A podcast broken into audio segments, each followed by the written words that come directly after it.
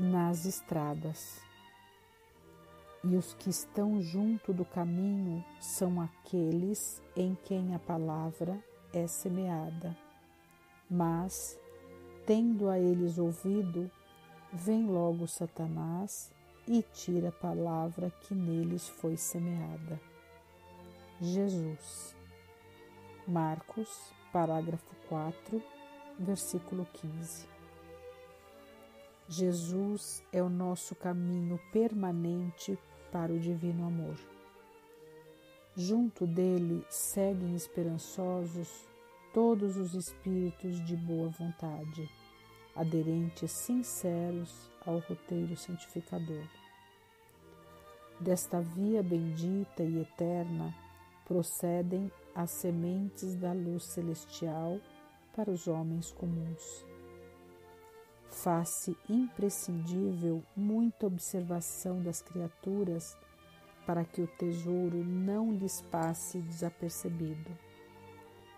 A semente santificante virá sempre entre as mais variadas circunstâncias.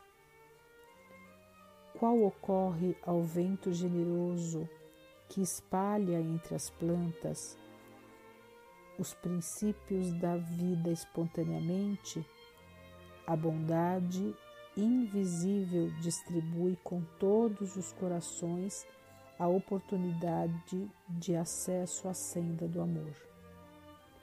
Quase sempre a centelha divina aparece nos acontecimentos vulgares de cada dia, num livro numa particularidade insignificante do trabalho, na prestimosa observação de um amigo. Se o terreno de teu coração vive ocupado por ervas daninhas, e se já recebeste o princípio celeste, cultiva-o com devotamento, abrigando-o nas leiras da tua alma. O verbo humano pode falhar, mas a palavra do Senhor é imperecível. Aceite-a e cumpre-a, porque se te furtas ao imperativo da vida eterna, cedo ou tarde o anjo da angústia te visitará o espírito, indicando-te novos rumos. Emmanuel, do livro Pão Nosso.